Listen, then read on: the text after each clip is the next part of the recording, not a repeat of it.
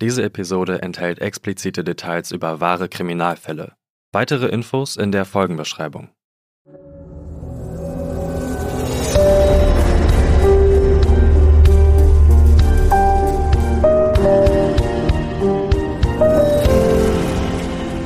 Schwarze Akte.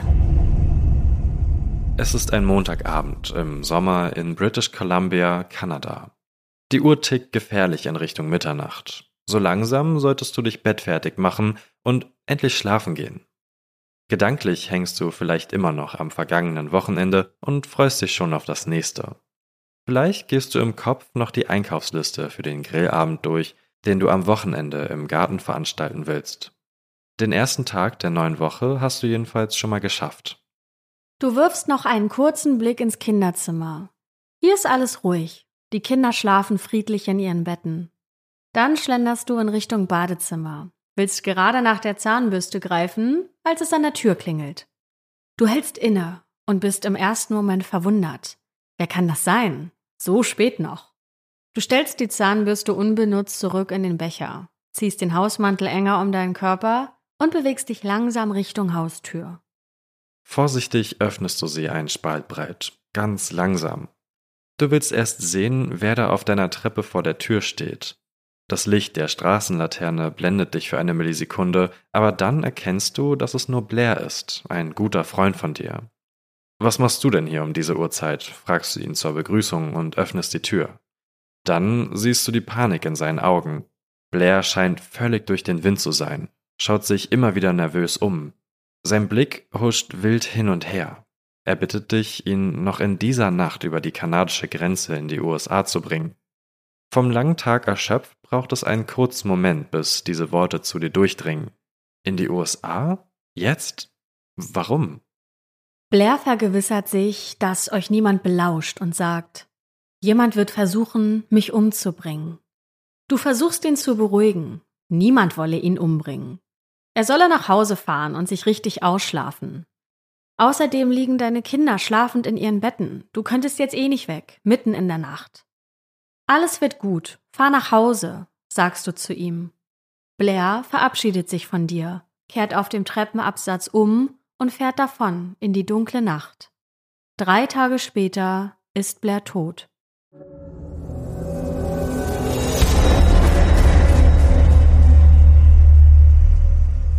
Und damit herzlich willkommen zu einer neuen Folge der Schwarzen Akte, eurem Zuhause für True Crime mit Patrick Strobusch und und mit Anne Lugmann. Schön, dass ihr wieder zuhört. Willkommen zurück. Und wie hättest du in der Situation reagiert, wenn ein Freund oder eine Freundin vor dir vor der Haustür steht und so komplett aufgebauscht ist?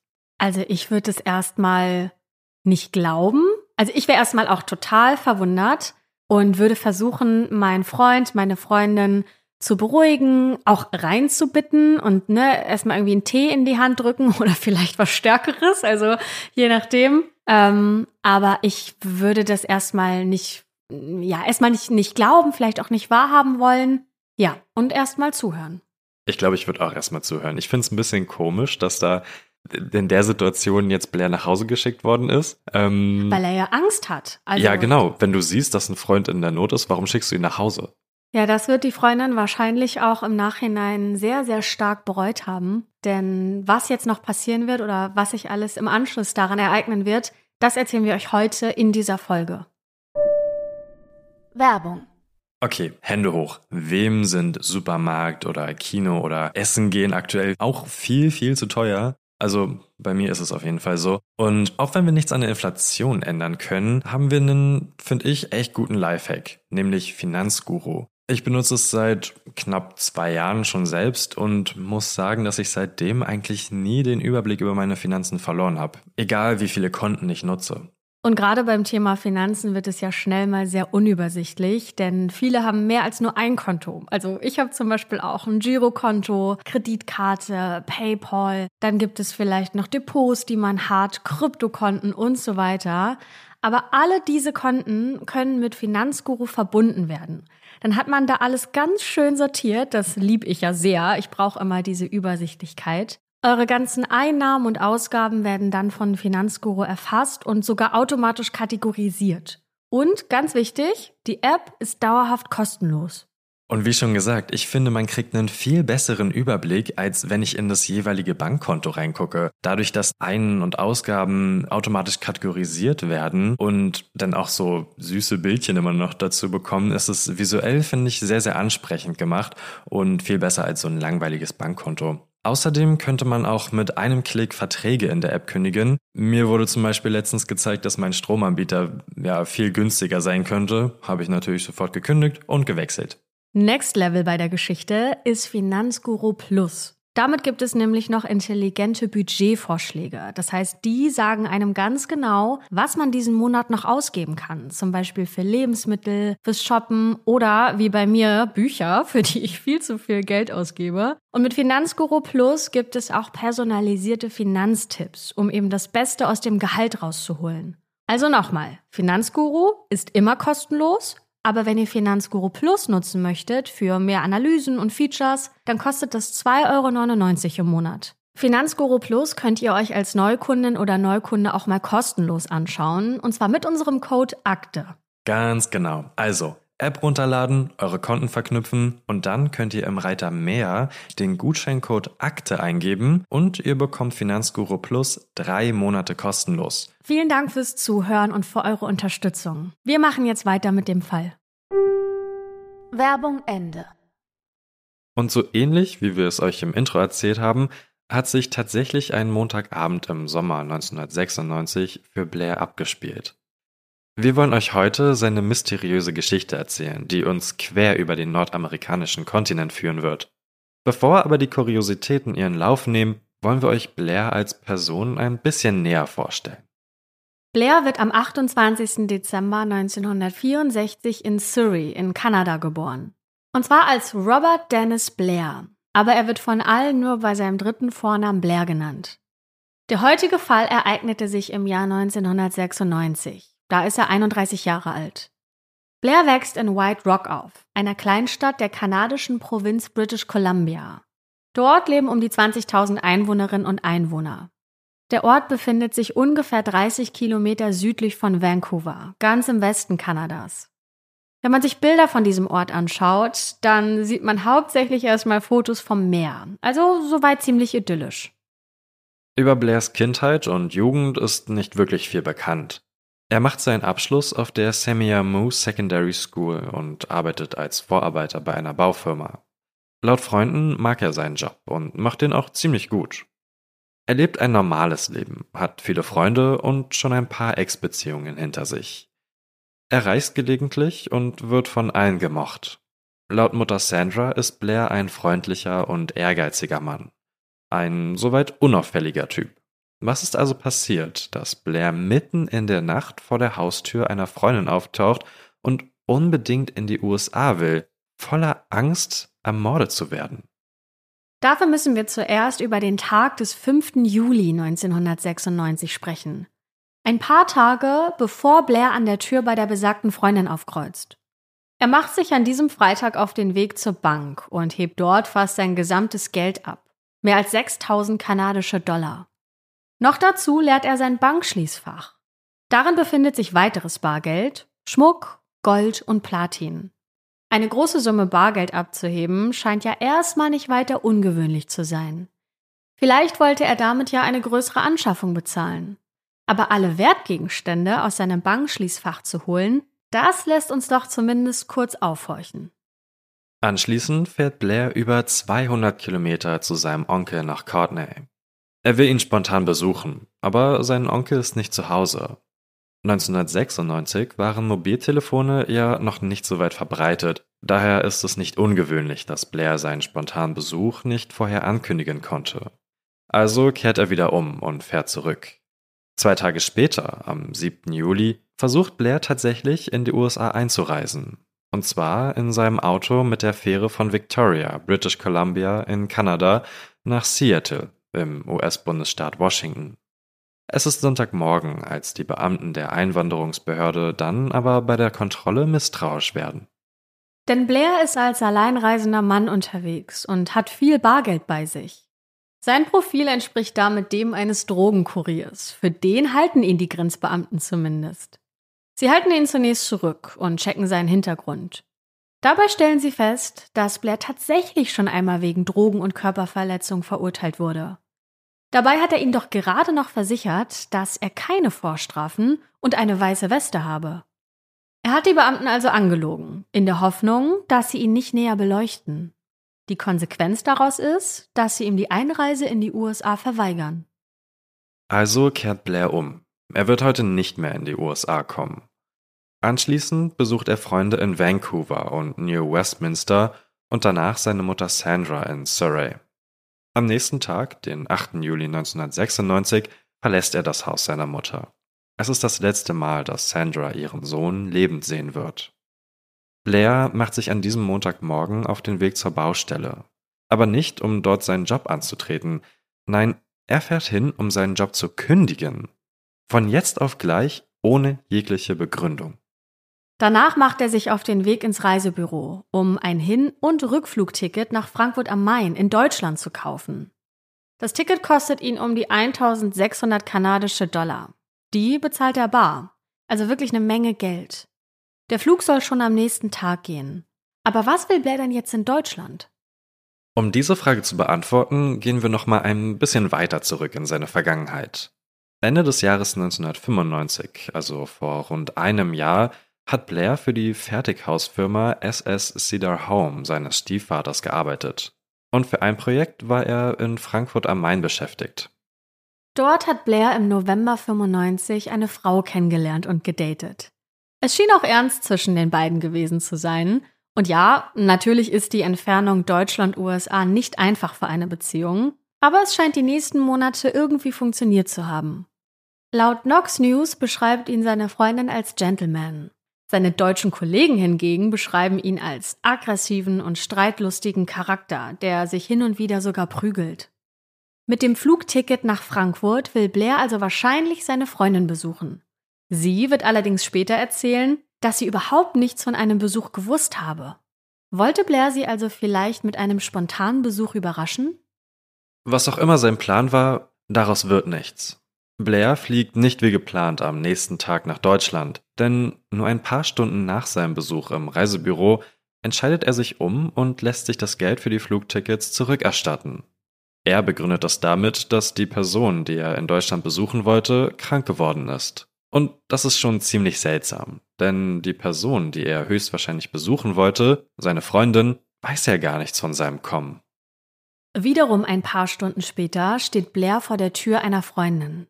Es ist der Moment, den wir euch heute im Intro der heutigen Folge erzählt haben, der sich so ähnlich abgespielt hat.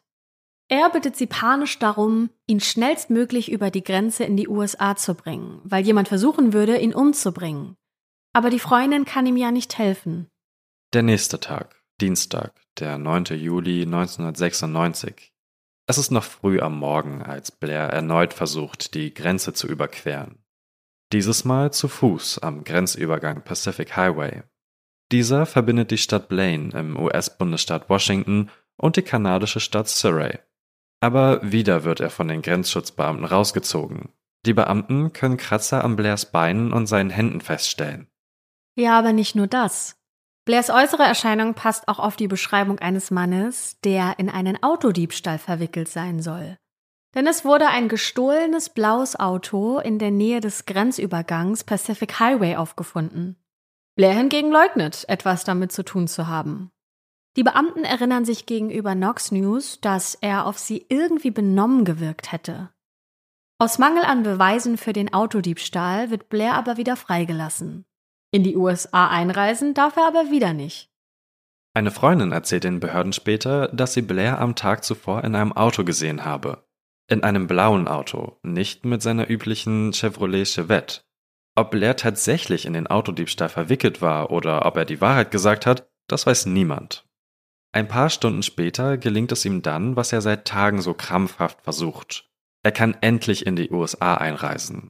Und zwar mit einem Nissan Altima, den er am Flughafen in Vancouver anmietet und damit über die Grenze zum Flughafen Seattle fährt. Das entspricht ungefähr einer Strecke von 250 Kilometern, die er dafür zurücklegt. Also ungefähr von Berlin nach Hannover oder von München bis Stuttgart. Am Seattle Airport angekommen, kauft Blair erneut ein Flugticket.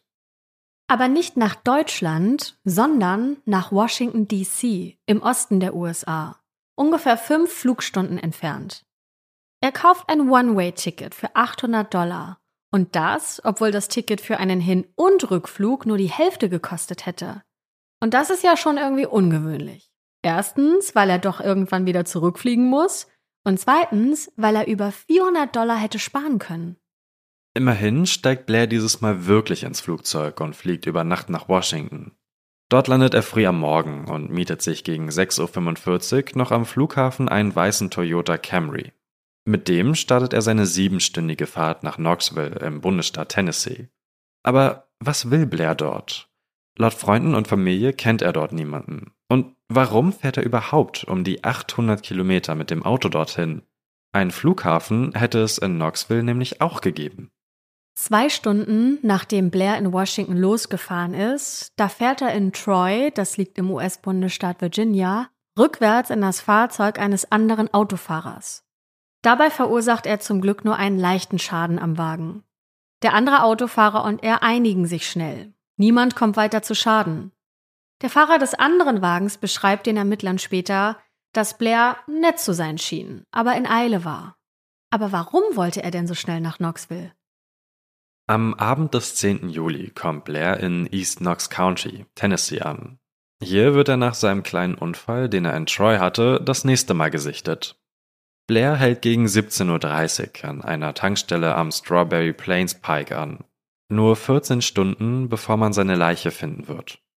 Blair tankt, hat dann aber Probleme, sein Auto aufzuschließen. Es funktioniert nicht. Irgendwie will der Schlüssel plötzlich nicht mehr mitspielen. Der Mechaniker des Interstate Repair Service namens Gerald wird dazugerufen und will dem jungen Mann helfen. Gerald stellt ziemlich schnell das Problem fest. Es kann auch nicht funktionieren, denn der Schlüssel, den Blair ihm gegeben hat, passt überhaupt nicht zum Auto. Der Schlüssel in Geralds Hand gehört zu einem Nissan und nicht zu dem Toyota, der vor ihm steht. Beim Nissan macht's bei euch vielleicht gerade Klick. Denn so ein Auto hatte Blair ja in Vancouver angemietet und in Seattle am Flughafen zurückgelassen, bevor er dann nach Washington geflogen ist. Den hat Blair wohl vergessen abzugeben. Aber der Schlüssel für den Toyota vor ihm, der muss ja auch irgendwo sein.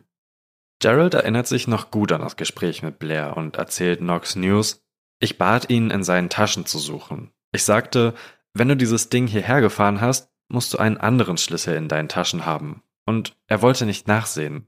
Also dachte ich, er sei verrückt. Er war fest entschlossen, den Schlüssel für das Auto zu haben. Blair jedoch findet keinen anderen Schlüssel und ist sich ganz sicher, dass der, den Gerald noch in den Händen hält, bis eben funktioniert hat. Gerald hilft dem jungen Mann, das Auto zu einer örtlichen Werkstatt abschleppen zu lassen.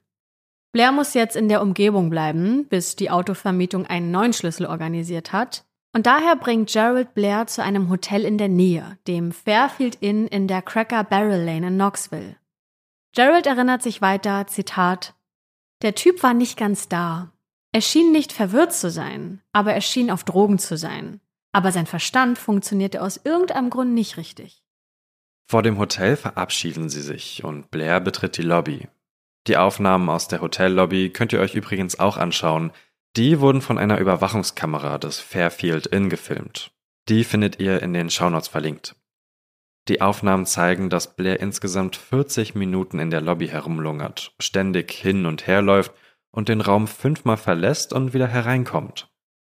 Und die Lobby ist nicht besonders groß. Daher fällt es auf jeden Fall auf, dass er das Hotel ständig verlässt und wieder reinkommt, ohne ein Zimmer zu buchen. Es wirkt ein bisschen so, als verhalte und denke er nicht rational als sei er völlig durch den Wind und verunsichert. Gegen 19 Uhr bucht er dann aber doch ein Zimmer für 100 US-Dollar. Er zahlt bar und wartet gar nicht erst auf sein Wechselgeld, denn schon hat er die Hotellobby wieder verlassen. Später kann festgestellt werden, dass Blair sein bezahltes Hotelzimmer niemals betreten hat. Die Hotelangestellte Ticker, die damals Dienst an der Rezeption hatte, erinnert sich in einem Interview in der beliebten Fernsehsendung Unsolved Mysteries an diesen Moment. Sie sagt, er war einfach sehr nervös, aufgeregt und erwartete, dass jemand auf ihn zukommt, obwohl niemand da war. Ich weiß nicht, nach wem er gesucht hat, aber er hat darauf gewartet, dass jemand zu ihm reinkommt. Wurde Blair also wirklich von jemandem verfolgt oder hat er sich da einfach in etwas hineingesteigert? Der nächste Tag, 11. Juli 1996. Früh am Morgen, ungefähr gegen 7.30 Uhr, finden zwei Bauarbeiter einen Landstreicher auf dem Parkplatz eines Hotels, das gerade noch gebaut wird. Der Parkplatz befindet sich am Crosswood Boulevard gegenüber des Fairfield Inn Hotels, in dem Blair sich am Vorabend ja ein Zimmer gebucht hat. Die Person bewegt sich nicht, liegt regungslos da. Wen die Bauarbeiter auf den ersten Blick für einen Landstreicher gehalten haben, kann auf den zweiten Blick doch keiner sein. Denn um die Person herum liegen wertvolle Gegenstände verteilt. Geldscheine, eine schwarze Bauchtasche voller Gold- und Platinmünzen und Schmuck. Es handelt sich dabei um deutsches, kanadisches und US-amerikanisches Bargeld im Wert von 4000 Dollar. Ein Ausweis kann die dort liegende Person schnell identifizieren.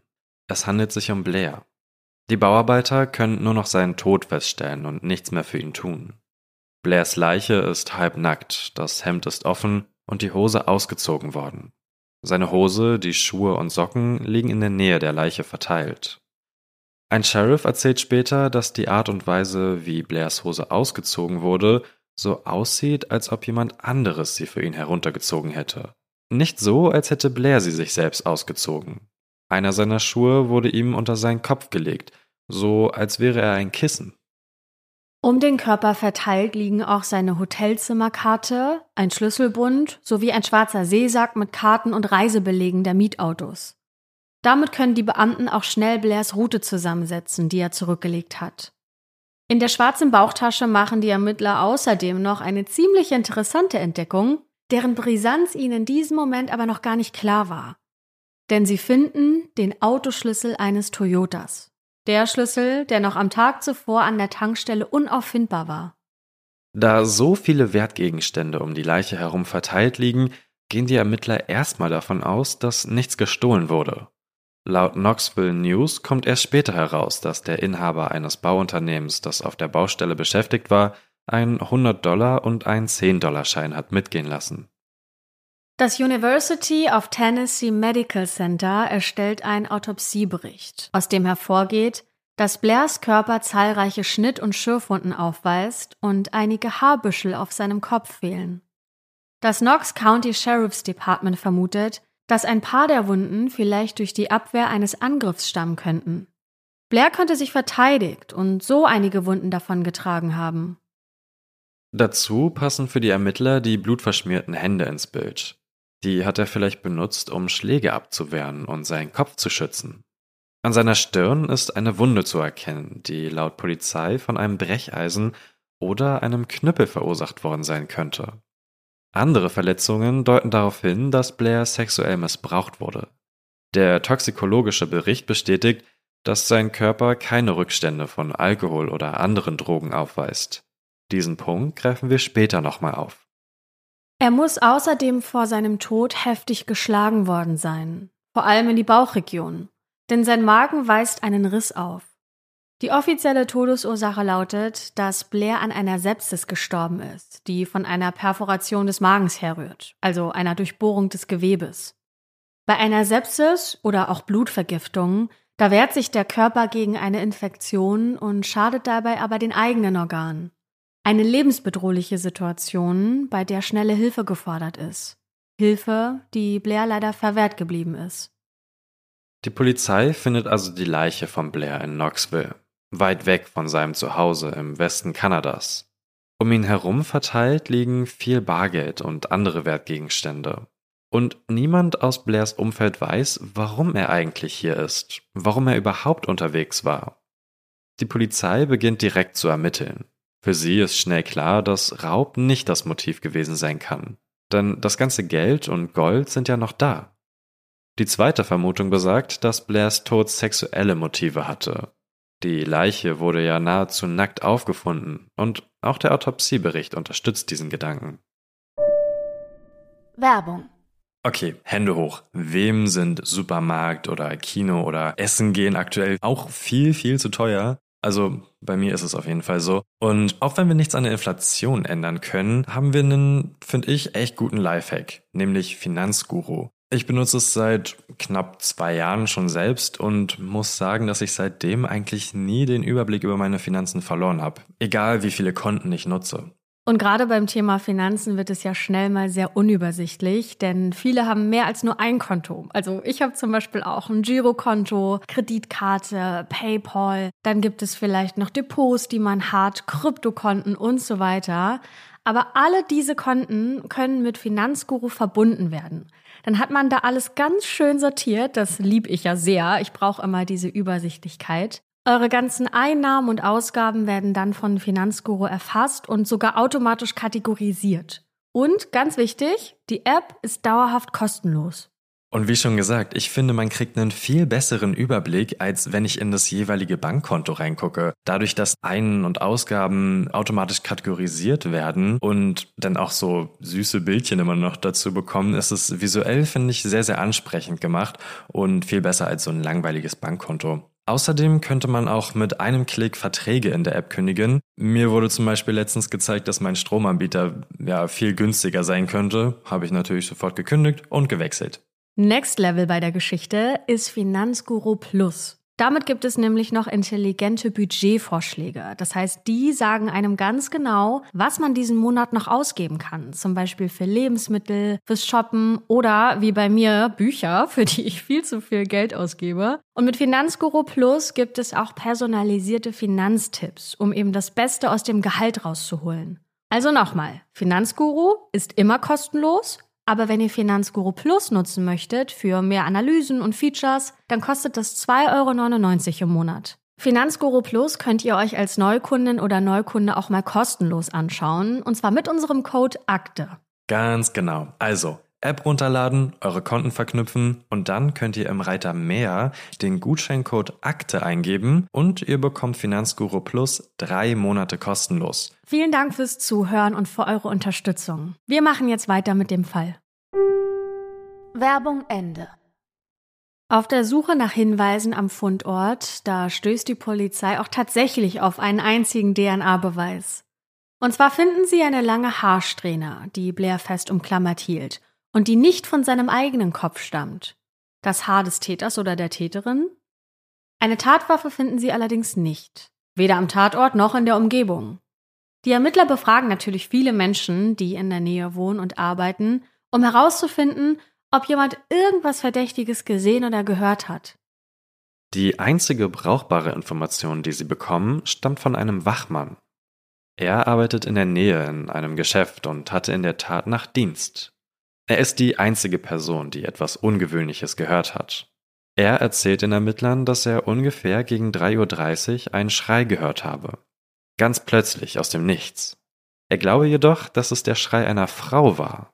Für ihn klang es jedenfalls danach. So berichtet es zumindest Nox News. Aber da fragen wir uns direkt, kann man in diesem kurzen Moment wirklich raushören, ob da eine männliche oder weibliche Person geschrien hat? Vor allem, wenn der Schrei ganz plötzlich kommt und gleich schon wieder vorbei ist. Die Ermittler befragen natürlich auch Familie und Freunde in der Heimat in Kanada, ob ihnen irgendwas an Blair aufgefallen sei in den letzten Wochen und Monaten vor seinem Tod. Seine Mutter Sandra berichtet der Polizei, dass sich ihr Sohn in den Wochen vor seiner Abreise in die USA doch etwas seltsam verhalten habe. Auf ihre wiederholten Nachfragen, was ihn dann so bedrücke, habe er aber ausweichend geantwortet. Er könne ihr nicht erzählen, was es ist. Er denke, dass er besser nicht mit ihr darüber sprechen sollte. Blair wirkte ängstlich und wollte nicht in seiner Wohnung bleiben. Sandra hat auch bemerkt, dass Blair irgendwie anders drauf ist und starke Stimmungsschwankungen hatte. So etwas kannte sie bisher gar nicht von ihrem Sohn. Auch Freunde bestätigen, dass Blair nicht er selbst war, sich seltsam verhielt und paranoides Verhalten zeigte. Wir haben ja vorhin schon erzählt, dass Blair laut toxikologischem Bericht keine Rückstände von Alkohol und anderen Drogen in seinem Blut hatte.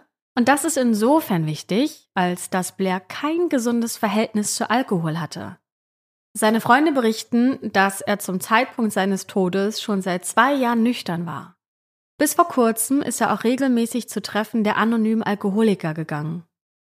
Blair soll kürzlich auch nachlässig im Job gewesen sein, Seine Arbeitsmoral sei sehr gesunken, was untypisch für ihn war. Er soll die Baustellen, auf denen er als Bauleiter gearbeitet hat, nach Feierabend nicht verschlossen haben. Diebe hätten leichtes Spiel gehabt, die teuren Materialien und Werkzeuge zu stehlen. Und dann hatte er seinen Job einfach so gekündigt, ohne seinen letzten Lohn mitzunehmen. Das für ihn untypische Verhalten sowie seine Angst, von jemandem umgebracht zu werden, lässt eine große Frage zurück. In was ist Blair da reingeraten? Seiner Mutter Sandra hat er es kürzlich erzählt, dass jemand über ihn Gerüchte verbreitet. Was genau die Gerüchte beinhalten, darüber schweigt er. Sandra berichtet auch, dass sie nicht daran glaube, dass ihr Sohn an einer Geisteskrankheit leide, so wie sie es nennt. Als sie über Blairs vergangene Liebesbeziehungen befragt wird, da erzählt Sandra, dass Blair einmal eine Beziehung zu einem männlichen Mitbewohner hatte. Gegenüber Knox News sagt sie in einem Telefoninterview, Sie verhielten sich ein wenig seltsam und kicherten viel. Und es war irgendwie seltsam. Aber danach ging er zurück zu einer heterosexuellen Beziehung. Sie berichtet Knox News aber nicht nur aus dem Liebesleben ihres Sohnes, sie droppt auch eine Info, die sie der Polizei bisher verschwiegen hat, nämlich den Grund für Blairs Reise in die USA. Seine Mutter Sandra erzählt, dass Blair sich dort die Olympischen Sommerspiele anschauen wollte. Die fanden 1996 in Atlanta statt. Blair ist ja von Washington aus mit dem Auto losgefahren und Knoxville liegt auf dem Weg nach Atlanta. Von dort wären es dann nochmal weitere 320 Kilometer gewesen. Zwei Punkte, die diese Geschichte nicht unbedingt untermauern. Erstens, Atlanta hat den größten Flughafen der Welt, wenn es um das Passagieraufkommen geht. Warum also ist Blair dann nicht direkt nach Atlanta geflogen, statt 1000 Kilometer mit dem Auto zurückzulegen? Und zweitens, die Olympischen Sommerspiele begannen am 19. Juli, neun Tage bevor Blair in Washington gelandet und mit dem Auto losgefahren ist. Warum die überstürzte Abreise dorthin, wo er dort doch niemanden kennt? Auch wenn diese Fragen eher stutzig machen, lassen sie den Grund der USA-Reise zumindest auch nicht ganz unglaubwürdig erscheinen. Nur, warum hat Sandra das den Beamten nicht gesagt? Diese Frage lässt sie gegenüber Knox News unbeantwortet. Wie auch alle weiteren Fragen, denn zukünftig geht sie nicht mehr selbst ans Telefon, wenn es bei ihr zu Hause klingelt. Hin und wieder nimmt ihr Ehemann, Blairs Stiefvater, den Hörer ab, und einmal hat er gegenüber Reportern gesagt, dass er die Chancen als sehr gering ansieht, dass der Fall um Blair jemals gelöst wird. Die Ermittler aber tun alles dafür, um den Fall um Blairs mysteriösen Tod zu lösen. Dazu werden natürlich die Menschen befragt, die Blair zuletzt lebend gesehen haben wie zum Beispiel Gerald, der Mechaniker von der Tankstelle, der Blair mit seinem Autoschlüssel helfen wollte. Er wird direkt kontaktiert, nachdem Blairs Leiche gefunden wurde. Gerald wird verhört und muss auch eine Haarprobe abgeben. In Blairs Hand wurde ja eine Haarsträhne des vermeintlichen Täters gefunden. Gerald ist da ungefähr Mitte 40 und hat im Anschluss direkt seinen Job gekündigt. Er sagt gegenüber Knox News, die Polizei hat mich nicht beschuldigt, aber ich hatte das Gefühl, dass ich verdächtigt wurde, jemanden umgebracht zu haben. Und das war einfach, das war kein Ort, an dem ich sein musste. Und das muss schon auch echt hart gewesen sein, wenn du eigentlich nur deinen Job machst und jemandem helfen möchtest. Und am nächsten Tag erfährst du, dass diese Person tot ist und du wirst dann auch noch verhört. Gerald kann jedoch schnell als Verdächtiger ausgeschlossen werden. Die Polizei spricht auch mit zwei Frauen, die behaupten, Blair am Abend vor seinem Tod gesehen zu haben. Und zwar vor einem Restaurant namens Cracker Barrel. Das ist in der Nähe des Fairfield Inn Hotels, in dem er ein Zimmer gemietet hatte. Hier soll sich Blair mit einem unbekannten Mann unterhalten haben. Wenn man sich auf Google Maps mal anschaut, wo sich die einzelnen Orte befinden, dann liegen die schon alle recht nah beieinander. Das Hotel, der Parkplatz und das Restaurant. Es wird vermutet, dass Blair das Hotel gegen 19 Uhr verlassen hat, um im Cracker Barrel zu Abend zu essen. Und dass er etwas gegessen hat, das bestätigt die Untersuchung seines Leichnams. Denn in seinem Magen werden Reste von Salat, Fleisch und Krabben gefunden. Hier vor dem Restaurant könnte Blair dann auf den unbekannten Mann gestoßen sein, was direkt viele Fragen aufwirft. Kannten sie sich? Haben sie sich nur zufällig unterhalten? War das die Person, vor der Blair durchs halbe Land geflohen ist, vor der er Angst hatte? Oder war das ein ganz harmloses Gespräch unter zwei Fremden? Oder, und das ist natürlich auch eine Möglichkeit, Haben die beiden Zeuginnen vielleicht gar nicht Blair gesehen, sondern einen ganz anderen Mann? Dank der Beschreibung der Frauen kann sogar ein Phantombild des Unbekannten angefertigt werden. Allerdings sind die Beschreibungen über sein Aussehen nicht deckungsgleich. Vielleicht liegt es also daran, dass der unbekannte Mann nie identifiziert wurde. Da wären außerdem noch drei Angestellte des TNR Truck Stops, die behaupten, Blair am Vorabend seines Todes gesehen zu haben. Sie erzählen der Polizei, ihn zwischen 21.30 Uhr und 22.30 Uhr in der Deep Springs Road in Dandridge gesehen zu haben. Er soll in einem Tattoo-Magazin geblättert haben und sich mit einem unbekannten Mann über Geld unterhalten haben. Die Polizei denkt dabei an ein Drogengeschäft, das vielleicht anschließend aus dem Ruder gelaufen ist. Blair ist ja diesbezüglich sogar vorbestraft und hat seit Jahren mit einer Alkoholsucht zu kämpfen. Seine Freunde und Familie glauben jedoch nicht, dass er in Drogengeschäfte verwickelt war. Es können auch keine Telefonanrufe aus seinem Zuhause in Kanada in die USA nachgewiesen werden. Wie hätte er mit einem potenziellen Geschäftspartner also kommunizieren sollen? Und auch die Polizei kann schnell feststellen, dass es im Grunde keine Hinweise darauf gibt, dass Blair in illegale Aktivitäten verwickelt war. Ein damaliger Detective, der Blairs Fall bearbeitet hat, glaubt nicht daran, dass die Zeugen damals wirklich Blair gesehen haben. Er meint damit die zwei Frauen, die Blair angeblich vor dem Restaurant gesehen haben wollen, und die drei Angestellten des T&R Truckstops. Daher richten die Ermittler ihre Aufmerksamkeit auf eine weitere Theorie. Blairs Leiche wurde ja von der Taille abwärts nackt aufgefunden und weist Verletzungen auf, die auf einen sexuellen Übergriff hindeuten. Daher gehen sie davon aus, dass es sich um einen Sexualakt gehandelt haben könnte, der tödlich ausgegangen ist. Wenn man den Fundort der Leiche genauer betrachtet, dann stellt man fest, dass sich in der Nähe eine Raststätte befindet. Und die ist für Prostitution und schnellen Sex bekannt. Die Ermittler ziehen also in Erwägung, dass Blair dort war, jemanden aufgegabelt hat und das Ganze aus dem Ruder gelaufen ist. Mehrere Zuhälter und Prostituierte werden also in den nächsten Monaten und auch noch nach Jahren in Verdacht gezogen und befragt. Die Ermittler glauben, dass der Sexualakt in einem Auto stattgefunden haben könnte. Dort könnte es zu einer Auseinandersetzung, einem Kampf gekommen sein, bei dem der Täter Blair auf den Kopf geschlagen hat. Anschließend könnte er ihn aus dem fahrenden Auto auf die Straße gestoßen haben und dann weggefahren sein. Der tödliche Schlag in den Magen könnte beispielsweise durch die vordere Stoßstange eines Fahrzeugs verursacht worden sein. Das glaubt zumindest der Leiter der Cold Case Unit von Knox County. Diese Annahme würde Blairs geschwärzte Hand erklären. Der Leiter sagt dazu, er hat den Asphalt erwischt. Wenn Sie jemals einen Motorradunfall hatten, wie die Steine oder der Asphalt Sie auffressen, so sah einer seiner Hände aus. Der Sheriff Jimmy Jones ist da aber anderer Meinung. Er glaubt, dass es sich bei dem vermeintlichen Schlag eher um einen Tritt in die Bauchregion handelte und kein Fahrzeug involviert war. Vielleicht war aber alles doch ganz anders. Blairs Verhalten deutet darauf hin, dass er sich verfolgt gefühlt hat. Er reist quer durchs Land, verwirft seine Reisepläne, kauft Flugtickets und gibt sie wieder zurück, mietet Autos und fährt weite Strecken. Alles nur, um jemanden abzuhängen? Um seinen Verfolger zu verwirren? Vielleicht fand die Verfolgung seiner Person aber auch nur in Blairs eigenem Kopf statt. Vielleicht war die Flucht durchs Land eine Flucht aus seinen eigenen Wahnvorstellungen, geflohen vor seinen eigenen inneren Dämonen. Einige behaupten, dass Blair eine psychotische Episode hatte, einen Bruch mit der Realität erlebt hat, dass er halluzinierte und glaubte, dass er verfolgt wurde. Auch seiner Familie und seinen Freunden ist ja irgendwie ein seltsames Verhalten an ihm aufgefallen in den letzten Wochen. Wiederum andere spekulieren, dass Blair sich Feinde gemacht hat, als er in Deutschland für die Baufirma seines Stiefvaters gearbeitet hat. Dort haben ihn ja auch einige als aggressiv und streitlustig beschrieben. Er hatte Freunden erzählt, dass er Angst vor diesen Leuten hatte, dass die ihm etwas antun wollen. Aber wie wahrscheinlich ist es, dass diese Leute den ganzen weiten Weg von Deutschland nach Kanada bzw. die USA auf sich nehmen, nur um diesen einen Mann zu finden und zu töten? Und vor allem, warum?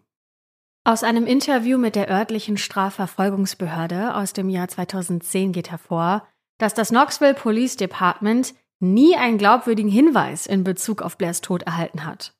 Bis heute sind sie des Rätsels um seinen Tod nicht mal annähernd nahe gekommen. Blairs Mutter Sandra sagt in der Folge bei Unsolved Mysteries, Ich möchte Blair zurück. Ich möchte, dass es ihm gut geht und er gesund ist.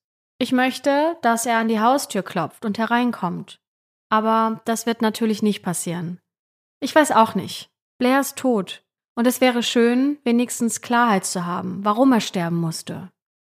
Seine Mutter Sandra stirbt am 24. Dezember 2020 im Alter von 77 Jahren in Kanada, 24 Jahre nach dem Tod ihres Sohnes. Für den Knox County Sheriff Jimmy Jones ist es der, Zitat, interessanteste und seltsamste Fall in meiner bisherigen 38-jährigen Laufbahn. Blairs Reise von Kanada nach Tennessee ergibt so viel Sinn wie die Art und Weise, wie er gestorben ist, nämlich keinen.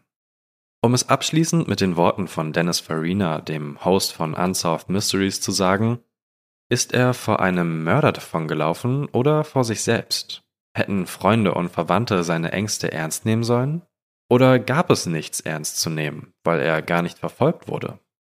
Das ist hier wieder ein Fall, der mich in der Recherche auch ziemlich lange beschäftigt hat, weil ich mich immer wieder gefragt habe, was ist mit diesem jungen Mann hier passiert? Und gerade dadurch, dass er gefühlt ständig seine Pläne umgeworfen hat, wenn wir uns die Flugtickets anschauen, er kauft super teure Flugtickets nach Frankfurt, gibt sie wenige Stunden später zurück und fliegt dann nach Washington, aber fliegt nicht nach Knoxville, sondern fährt nach Knoxville mit dem Auto.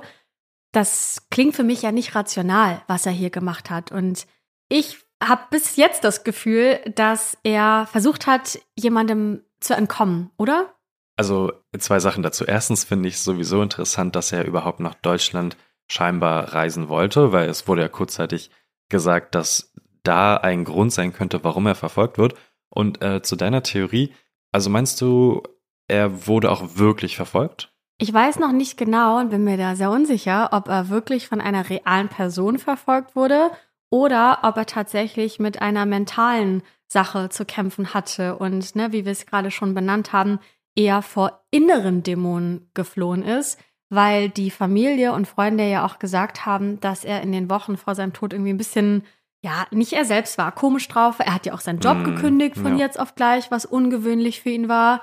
Und ich, ja, ich bin mir unsicher, ob er vor einer realen Sache Angst hatte oder vor einer inneren. Ich könnte mir vorstellen, dass da mehrere Faktoren zusammenkommen. Also ich hatte auf Reddit da eine ganz ja, interessante Theorie zu gelesen, wo jemand auch einen tatsächlich persönlichen Bericht zu was relativ ähnlichem erzählt hat.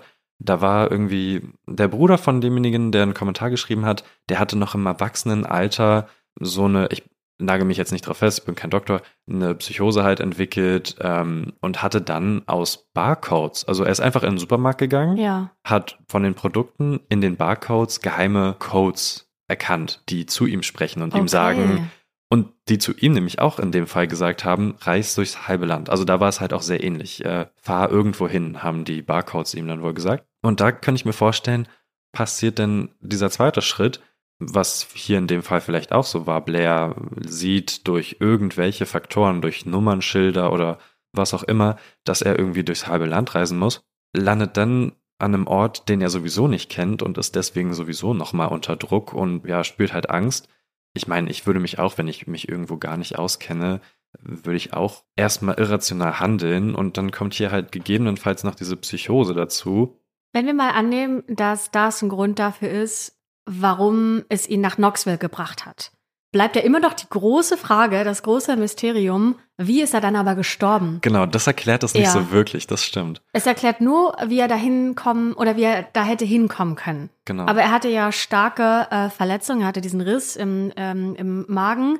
Das muss ja irgendwie passiert sein. Und ähm, auch zwei Experten in dem Fall sind sich der uneinig. Der eine hat ja gesagt, ein Auto ist involviert, der andere hat gesagt, nein, ist kein Auto involviert irgendjemand oder irgendwas muss ja involviert sein. Er kann sich diese Verletzung ja nicht selbst zugefügt haben.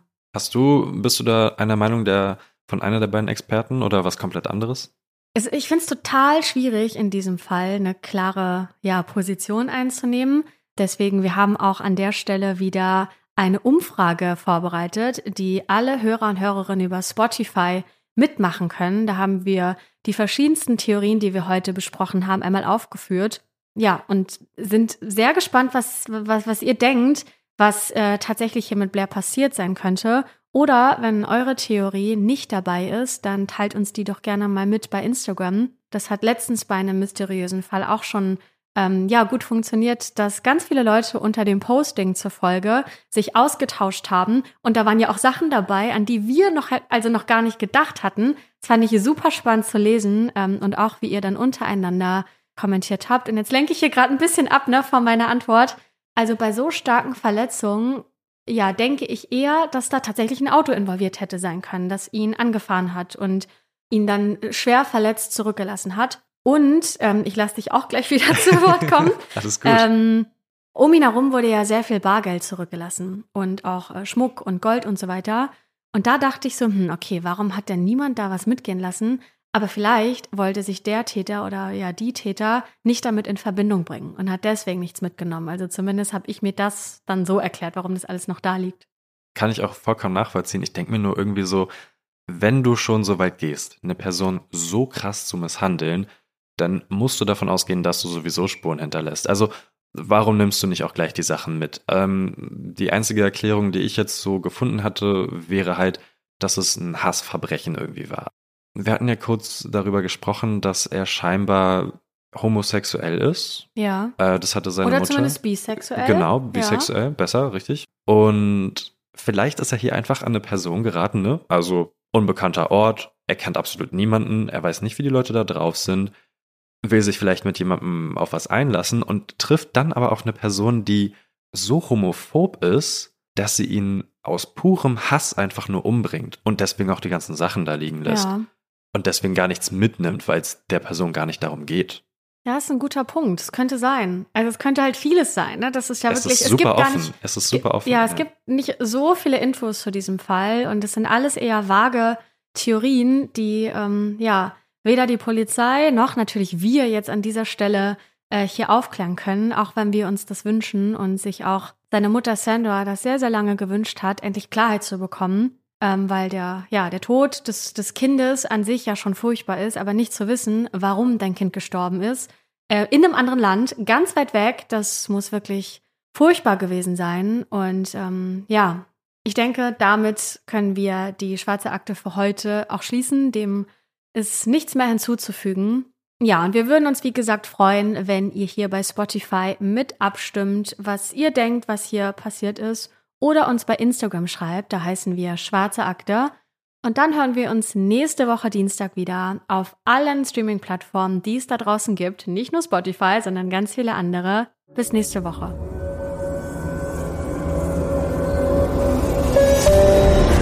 Wir sind eure Hosts Anne Luckmann und Patrick Strobusch.